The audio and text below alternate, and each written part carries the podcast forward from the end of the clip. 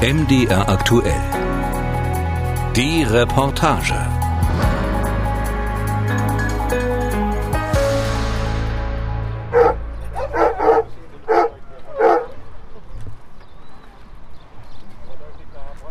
Das ist jetzt die Geruchsaufnahme. Der Hund nimmt den Geruch von der gesuchten Person aus der Tüte. Der Geruchsartikel wurde vorher gesichert von fachkompetenten Persönlichkeiten und der Hund nimmt jetzt hier die Spur auf. Nordhausen in Thüringen. Auf einem Parkplatz stehen mehrere Kleinbusse der Polizei. In großzügigen Laderäumen warten Polizeidiensthunde ungeduldig auf ihren Einsatz. Als erstes darf sich die drei Jahre alte Bloodhound-Hündin Frieda an diesem Trainingstag beweisen. Eben hat der Diensthundeführer ihre Schnauze tief in eine Tüte mit einem Geruchsträger gehalten, einem Stück Baumwollstoff mit dem Geruch einer Person. Jetzt bewegt sich der hellrotbraune Hund mit einer Mischung aus Kraft und Tapsigkeit aufgeregt hin und her, die Nase am Boden, die dünne Haut hängt in schweren Falten über Stirn und Augen. Wir sehen das jetzt hier, er nimmt eine tiefe Nase, er sucht sich jetzt, wo ist, sind die Geruchsartikel von der Person, die er bekommen hat und folgt dieser sehr zielstrebig. Gehen wir hinterher. Volker Brandt, erster Hauptkommissar und Leiter der Zentralstelle Diensthundewesen bei der Thüringer Polizei, verfällt in lockeres Joggen. Er erklärt, wie der Hund bei seiner Suche vorgeht. Der normale Fährtenhund würde jetzt mit tiefer Nase ziemlich nah an der Spur lang laufen. Der Mentrailer hat eben die Möglichkeit, sich den Geruch aus der Luft, aus den, vom Boden zu nehmen und diesem Geruch zu folgen. Mantrailer-Hunde. Spezielle Suchhunde, die aufgrund ihres ausgezeichneten Geruchssinns verschiedene menschliche Gerüche voneinander unterscheiden und selbst bei Ablenkung eine individuelle Geruchsspur verfolgen können. Sie sehen, es ist hier für den Hund eine Freude, es ist eine richtige Jagd. Er sagt, ja okay, ich muss meine Beute finden. Äh, Und das ist ja für ihn die höchste Motivation, diese Geruchsspur zu folgen, die Beute zu finden und dadurch dann seine Triebe auszuleben. Frieda wirkt tatsächlich mehr als begeistert. Wedelnd, die Nase stets in Bewegung, führt sie die Gruppe aus Polizisten mal schneller, mal langsamer durch den Ortsteil. Es wird eine Vermissten-Situation trainiert. Das bedeutet, die 24 Stunden alte Geruchsspur wird am Ende auch zu der gesuchten Person führen. Doch das ist nur ein Einsatzgebiet für diese spezialisierten Hunde. Oft werden sie auch im Bereich des sogenannten Kriminalnachweises eingesetzt. Rund zehn Monate nach der Brandstiftung auf dem Gelände von Baufirmen in Rodewisch und Bautzen hat die Polizei zwei mutmaßlich linksextreme Tatverdächtige gefasst.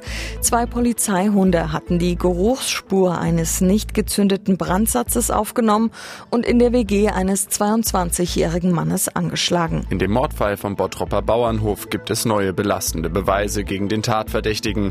Zwei Spürhunde der Polizei hatten am Tatort an der Patrone geschnüffelt und waren anschließend erst bis ins Bottropper Polizeipräsidium und dann bis ins Essener Gefängnis gelaufen, in dem der Angeklagte einsaß. Im Fall der vermissten Maria Baumer gibt es neue Hoffnung.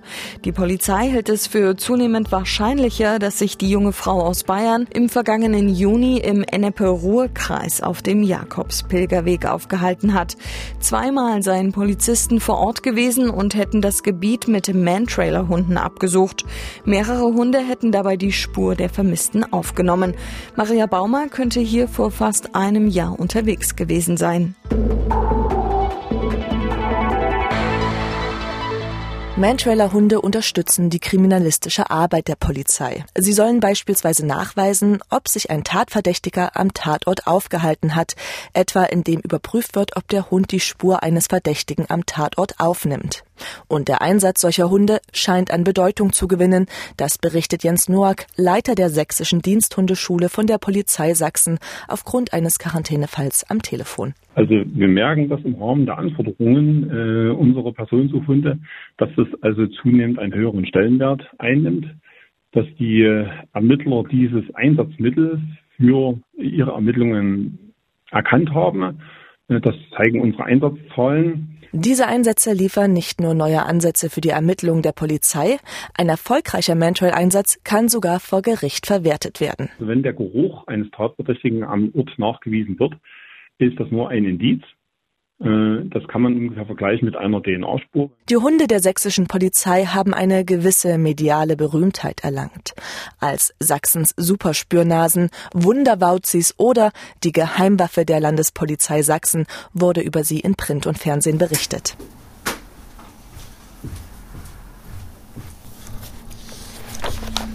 Kann ich Ihnen zukommen lassen per E-Mail? Ich, ich, ich finde es sicher nicht. Auch Rechtsanwalt Dirk Kaiser aus dem brandenburgischen Strausberg bekam es mit ihnen zu tun. Also mein Mandant war angeklagt äh, des Herbeiführens von Sprengstoffexplosionen in mehreren Fällen.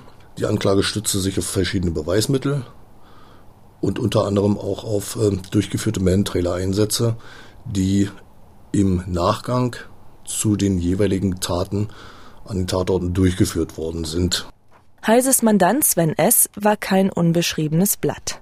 Als zwischen 2014 und 2017 in Brandenburg mehrere Geldautomaten gesprengt wurden, geriet er schnell ins Visier der Polizei. Um nachzuweisen, dass sich es am Tatort aufgehalten hatte, wurden auch Mantrail-Hunde der sächsischen Polizei eingesetzt, erzählt Heise. Ein Jahr nach äh, der Sprengung des Geldautomaten kamen die Mantrailer-Hunde nochmal zum Einsatz und videografisch dokumentiert hm, haben sie eine Fährte aufgenommen, die dem Angeklagten zugeordnet worden ist. Dass die Hunde erst nach Tagen, Wochen oder wie in diesem Fall erst nach mehreren Monaten eine Spur verfolgen sollen, ist für die sächsischen Einsatzhunde durchaus üblich. Denn es gebe keine Festlegung, ab wann eine Geruchsspur zu alt für eine Hundenase sei, sagt Jens Noack, Leiter der sächsischen Diensthundeschule. Wir können nicht sagen, also ein Spuralter kann ein Jahr alt sein oder kann zwei Jahre alt sein. Das kann man so pauschal nicht sagen, sondern äh, wenn äh, der Hund angefordert wird, äh, wird er eingesetzt und äh, der Hundeführer entscheidet dann durch das Suchverhalten, ja, kann was aufnehmen oder kann nichts aufnehmen. Die Arbeit der Hunde gilt erst als Indiz vor Gericht, wenn zwei Mantrail-Hunde unabhängig voneinander einen Tatverdächtigen an einem bestimmten Ort nachweisen. So war es auch bei dem Prozess um den Mandanten von Rechtsanwalt Dirk Heise. Außerdem zog die Kammer Polizeidirektor Leif Voigtke von der Fachhochschule der Polizei Sachsen als Sachverständigen hinzu. Voigtke war zu diesem Zeitpunkt dabei, seine Dissertation über die Fähigkeiten von Mantrailern abzuschließen.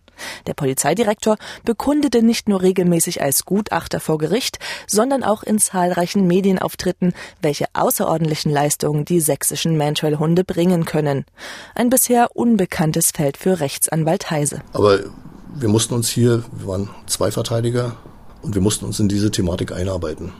Und so haben wir im Vorfeld ähm, Kontakt nach Österreich und die Schweiz aufgenommen, haben dort mit ähm, Man-Trailer-Ausbildern gesprochen und ähm, dort erste Erkenntnisse zusammengetragen, im Internet recherchiert, äh, noch Literatur gesucht und haben uns also in diese Materie einarbeiten müssen, sind dann äh, in Kontakt mit Professor Goss vom Helmholtz-Institut in Leipzig getreten, der uns sehr weitergeholfen hat in dieser Situation. Mit Professor Kai-Uwe Goss vom Helmholtz-Zentrum in Leipzig wendete sich das Blatt. Den Umweltchemiker interessiert, wie sich organische Chemikalien in der Umwelt verhalten, etwa flüchtige organische Verbindungen wie Gerüche. Goss beriet das Internationale Zentrum für humanitäre Minenräumung in Genf beim Einsatz von Minensuchhunden. Und er hat große Zweifel an der Leistungsfähigkeit der sächsischen Mantrail-Hunde. Als Gutachter vor Gericht kritisierte er unter anderem den Einsatz der Tiere ein Jahr nach der Tat. Aus seiner Sicht ist es äußerst unwahrscheinlich, dass nach so langer Zeit noch Geruchsspuren existieren. Und auch heute noch wirkt er fast fassungslos, wenn er sich die Videoaufzeichnungen des damaligen Mantrail-Einsatzes anschaut. Und das wurde, es war ein schlechter Tag, ein Regentag. Sehen Sie, er ist, also jetzt, er ist schon aktiv. Ne? Er, der hat es gar nicht nötig, den Kopf auf den Boden zu senken. Obwohl die Spur, die hier ist mehrere Monate alt. Mich wundert es nicht, dass der Hund den Kopf nicht auf den Boden nimmt, aber äh, wenn man behauptet, der Hund würde angeblich einer Spur folgen, dann fragt man sich schon, wie er das schafft, so, mit, so hochnäsig wie der ist. Goss schrieb für den Rechtsanwalt ein Gutachten über den Mantrail-Einsatz und sparte darin nicht mit Kritik. Warum wurden die Geruchsproben in einer Plastiktüte aufbewahrt?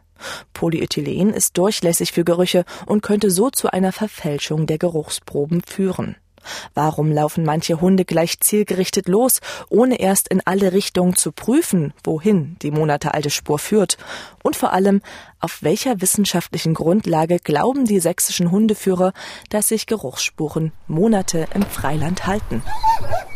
Kurz zurück nach Nordhausen. Hier haben die Polizeihundeführer ihre Fahrzeuge mittlerweile bei einem Gewerbegebiet abgestellt. Ein Bloodhound namens Theodora kämpft sichtlich mit den dortigen Bedingungen.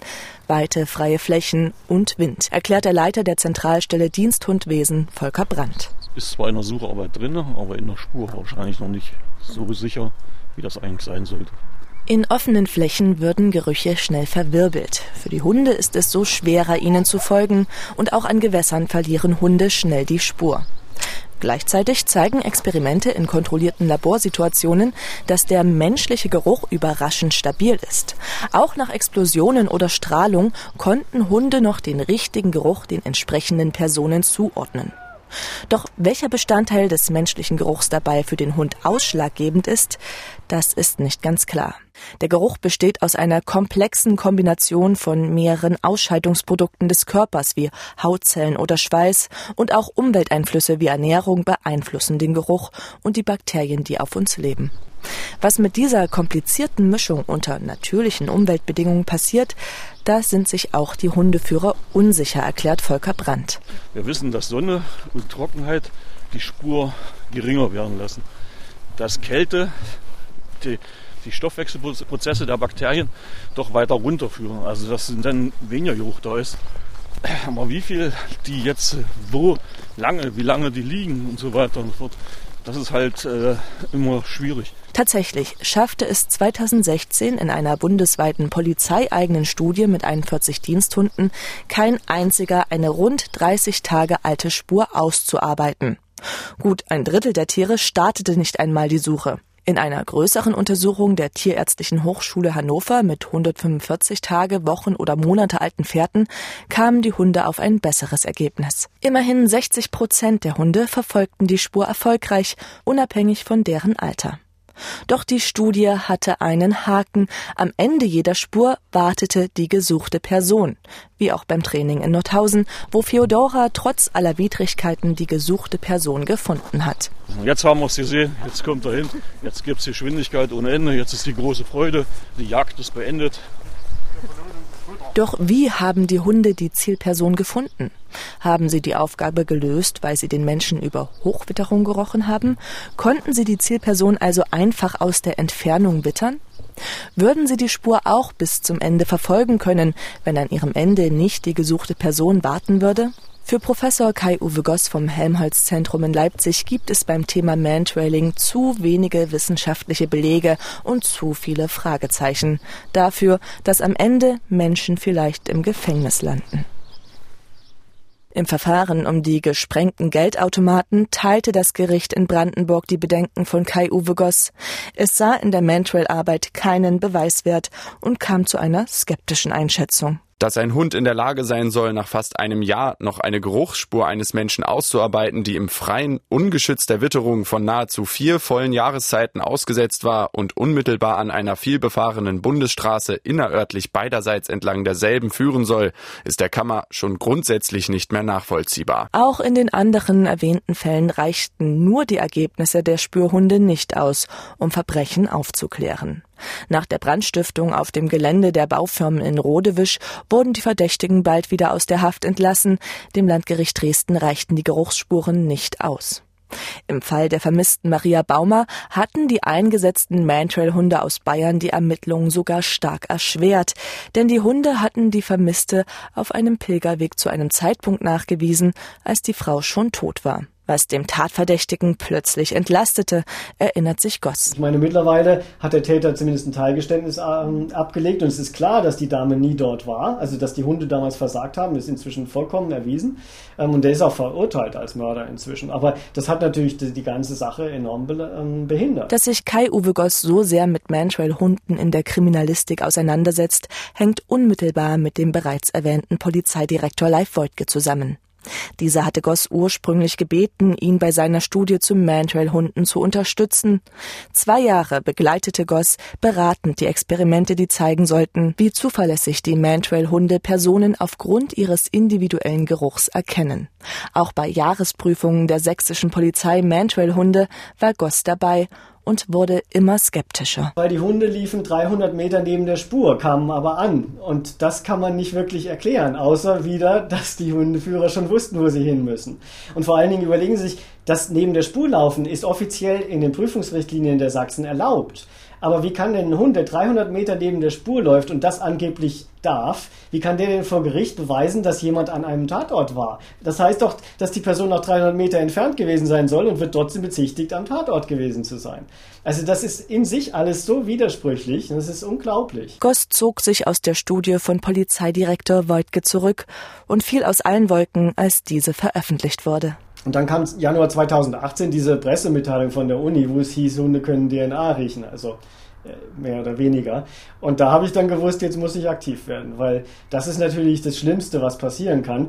Denn Herr Woltke hat natürlich ganz gezielt versucht, das Beweismittel, das schlechthin als, als untrüglich gilt, mit den Hunden in Verbindung zu bringen, um eben auch den Hunden diese Unfehlbarkeit sozusagen anzuhängen. Eine DNA-Spur lässt sich naturwissenschaftlich überprüfen. Ob und was genau die Hunde aber riechen, das liegt in der Interpretationshoheit des Hundeführers. Tatsächlich rückten Woltke und die Universität Leipzig, die an der Studie beteiligt war, schnell wieder von der Behauptung ab, dass Hunde DNA riechen könnten.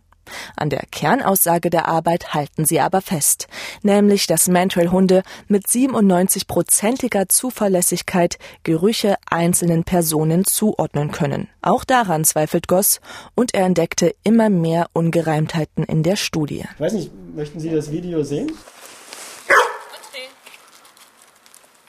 Schauen Sie mal, der Hund, der kläfft mich jetzt an, der, das bin ich, ja, und schnuppert an allen Personen, die da sind. Goss zeigt ein Video von einem der Experimente, die Polizeidirektor Voigtke für seine Studie vorgenommen hat. Dafür wurde den Hunden an einer T-Kreuzung eine Geruchsprobe gegeben. Die Spur, die die Hunde verfolgen sollten, war dabei relativ frisch. Für seine Suche konnte der Hund nun nach rechts, links oder in die einmündende Straße gehen. War der Hund 50 Meter in eine Richtung gegangen, galt das als Entscheidung. Und je nachdem, ob die Zielperson diesen Weg genommen hatte, als richtig oder falsch. Hier ungefähr wären die 50 Meter vorbei. Hier hätte jetzt ähm, ein Abbruch erfolgen müssen.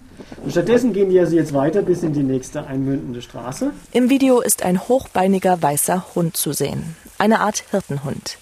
Er schnuppert an Ecken, bellt Passanten hinterher und immer wieder schaut er zu seiner Hundeführerin.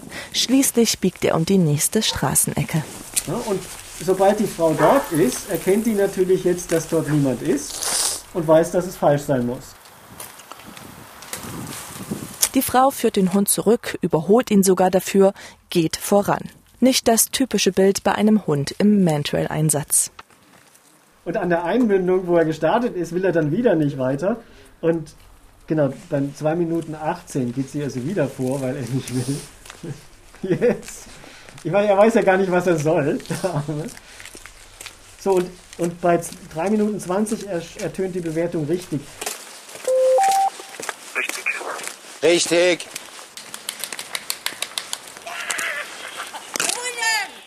Eine ursprünglich falsche Entscheidung des Hundes wird als Erfolg bewertet. Ein Einzelfall in der Studie? Goss hat große Zweifel daran, denn ihm sind auch statistische Fehler in der Studie aufgefallen und er glaubt, hier wurde absichtlich manipuliert. So gab es im Experiment etwa drei Möglichkeiten, welche Geruchsprobe ein Hund vorgesetzt bekommen konnte. Person A, Person B oder eine Niete. Statistisch gesehen hätten die Hunde also ungefähr in einem Drittel aller Fälle eine Niete ziehen müssen. Doch die Ergebnisse sahen anders aus. Von den 675 Tests, die Herr Reutke gemacht hat, hätten laut Zufallsprinzip 225 solche Negativproben sein müssen. Wenn man aber die Ergebnisse anschaut, dann sind dort nur 157 Negativproben überhaupt berichtet. Das heißt, ungefähr 70 fehlen. Und da fragt man sich schon, wo können die sein? Und die Wahrscheinlichkeit, dass das zufällig passiert ist, ist 1 zu 88 Millionen. Das ist also vollkommen ausgeschlossen. Das heißt, diese Proben müssen irgendwie aktiv verschwunden sein. Und man kann sich vorstellen, warum die verschwunden sind und nicht in der Auswertung auftauchen, weil die Hunde dort vermutlich versagt haben. Leif Woidke wollte und will sich zu diesen Vorwürfen bislang nicht öffentlich äußern. Dabei ist Goss mit seinen Zweifeln und Vorwürfen nicht alleine. Auch die Fachzeitschrift, in welcher Woltke seine Ergebnisse publiziert hatte, wünscht eine Erklärung für die statistischen Ungereimtheiten. Bislang haben Universität und Woltke ihre Originaldaten, also die Videoaufnahmen, die von jedem Experiment gemacht wurden, nicht zur Überprüfung zur Verfügung gestellt. Die Zeitschrift hat daraufhin die Publikation mit einem sogenannten Note of Concern versehen, eine seltene Maßnahme. Heißt, sie empfiehlt, die Studie nur mit Vorbehalten zu betrachten. Doch auch die Universität Leipzig hat sich mit den Kontroversen um diese Arbeit in verschiedenen Gremien beschäftigt. So erklärt der Prorektor Professor Erich Schröger, dass unter anderem die Ständige Kommission der Universität festgestellt habe, dass nach den vorliegenden äh, Daten bzw. Äh, Aspekten eine Fälschung oder ein, ein äh, wissenschaftliches Fehlverhalten nicht unmittelbar ersichtlich ist, auch wenn äh, schon der Eindruck entstanden ist, dass äh, äh, diese Studie möglicherweise nicht unbedingt Nobelpreiswürdig ist. Trotzdem erhielt Polizeidirektor Leif Woidke im Herbst 2020 für seine Studie den Doktortitel. Doch der ist nun in Gefahr. Die Universität Leipzig will erneut prüfen, was es mit den Vorwürfen auf sich hat und im Zweifelsfall Woidke den Doktortitel entziehen. Unter Juristen sind die Zweifel an den Mantrail-Einsätzen mittlerweile relativ weit verbreitet. Doch gab es in den vergangenen Jahren auch immer wieder Verurteilungen, in denen die Mantrail-Hunde als Indiz vor Gericht zugelassen wurden. Rechtlich lässt sich dagegen kaum vorgehen, denn nach jetzigem Stand ist auch ein zweifelhafter Mantrail-Einsatz, sobald er einmal vor Gericht zugelassen wurde, kein Verfahrensfehler. Für Kai-Uwe Goss vom Helmholtz-Zentrum in Leipzig ein Skandal. Er fordert eine unabhängige Prüfung der Polizei-Mantrail-Hunde. Damit man endlich weiß, was die Hunde können und nicht können. Weil es ist ja nicht nur so, dass die vor Gericht eingesetzt werden. Die ähm, führen auch Ermittlungen in die Irre, dadurch, dass sie falsche Wege gehen. Ja, hier! Hast schon wieder einen Gaststätte Tja, das war's für heute. In Nordhausen ist der Trainingstag zu Ende. Alle Hunde haben ihre Aufgaben erfolgreich abgeschlossen. Trotzdem wird hier die Rolle des Mantrailings sehr viel vorsichtiger bewertet. Wie Menschen können auch Hunde Fehler machen, sich irren. Was das Tier herausgefunden hat, muss die weitere Polizeiarbeit untermauern oder eben verwerfen.